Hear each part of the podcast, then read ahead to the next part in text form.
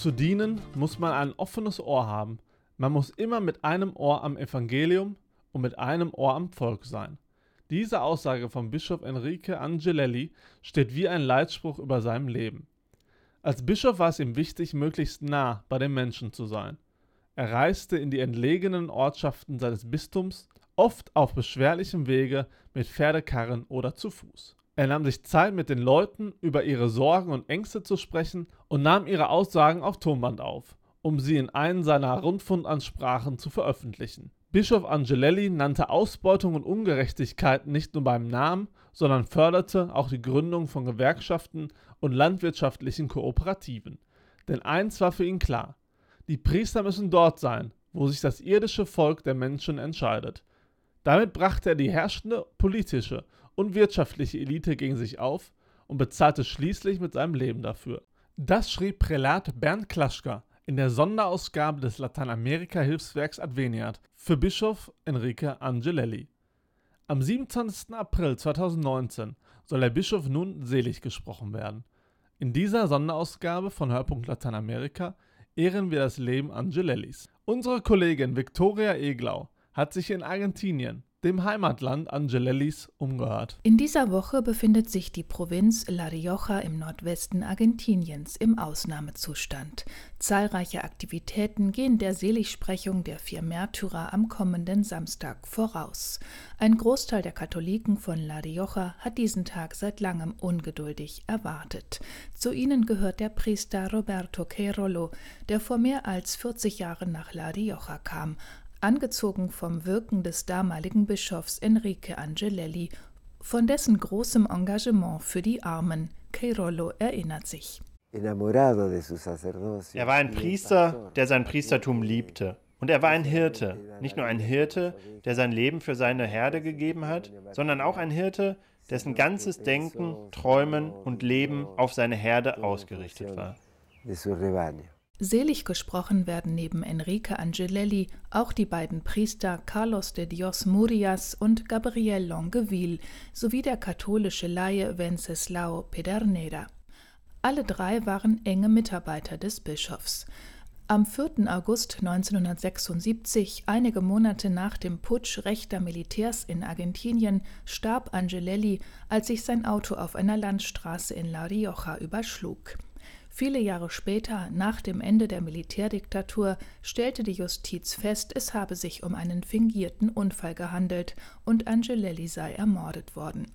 Der Bischof befand sich an jenem 4. August auf dem Rückweg aus dem Dorf Chamical, wo zwei Wochen vorher die Priester Longueville und Murias von Diktaturschergen getötet worden waren. Angelelli hatte sie beigesetzt und Nachforschungen über ihre Ermordung angestellt.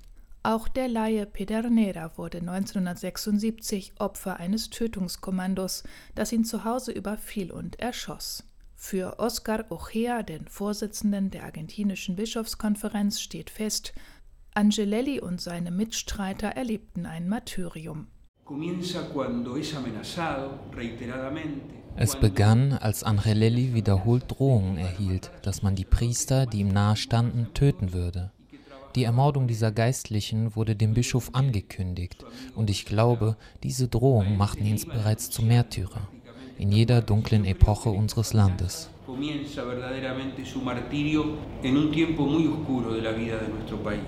Den Seligsprechungsprozess initiierte das Bistum La Rioja 2014, nachdem die Justiz zwei ehemalige Militärs als Urheber des Mordes an Angelelli zu lebenslangen Haftstrafen verurteilt hatte.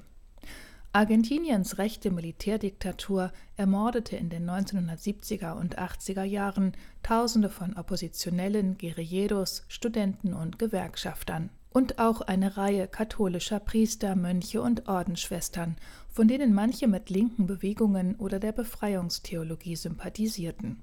Angelelli war das prominenteste Diktaturopfer aus den Reihen der katholischen Kirche.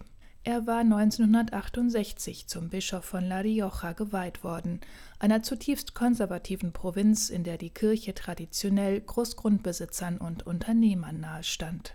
Angelelli aber predigte für arme Landarbeiter, Bergleute und Hausangestellte.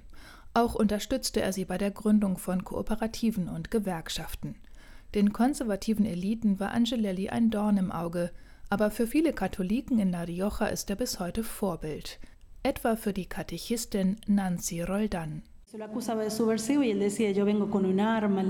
Er wurde damals beschuldigt, ein Subversiver zu sein. Auf diesen Vorwurf antwortete er, ich habe eine Waffe in der Hand und meine Waffe ist das Evangelium und Gottes Wort. Sein berühmter Satz mit einem Ohr am Volk, mit dem anderen am Evangelium leitet uns auch heute.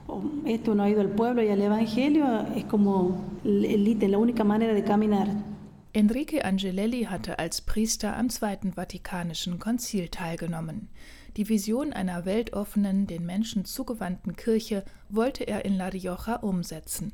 Als er starb, schwieg die damalige argentinische Kirchenspitze, die dem Militärregime nahestand. Die offizielle Version des Unfalls stellte sie nicht in Frage. Nur eine Handvoll mutiger Bischöfe prangerte an, auf Angelelli sei ein Anschlag verübt worden. Seitdem hat sich in der argentinischen Kirche und im Vatikan einiges geändert. Papst Franziskus sagte bereits 2006 in La Rioja, Angelelli und die drei anderen ermordeten Geistlichen hätten ihr Blut für die Kirche vergossen. Aus konservativen argentinischen Kirchenkreisen allerdings wird die Seligsprechung kritisiert. Aber den Priester und Weggefährten Angelellis, Roberto Querolo, erfüllt sie mit Genugtuung. Es wurde Zeit, dass die Kirche Angelelli anerkennt, als Vorbild und Inspiration für die Priester und alle Christen.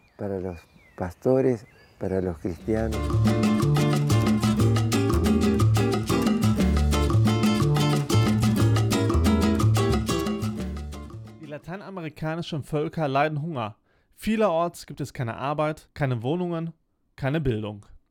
Daher muss die Kirche in Lateinamerika eine tragende Rolle spielen und die Arbeiterjugend und die Arbeiterklasse insgesamt müssen der Motor sein, der eine Bewegung in Gang setzt, um eine neue Gesellschaft in Lateinamerika zu schaffen. Eine Gesellschaft, die menschlicher, solidarischer und christlicher ist. Das war ein Zitat von Enrique Angelelli über die katholische Arbeiterjugend in Tiempo Latinoamericano 1984.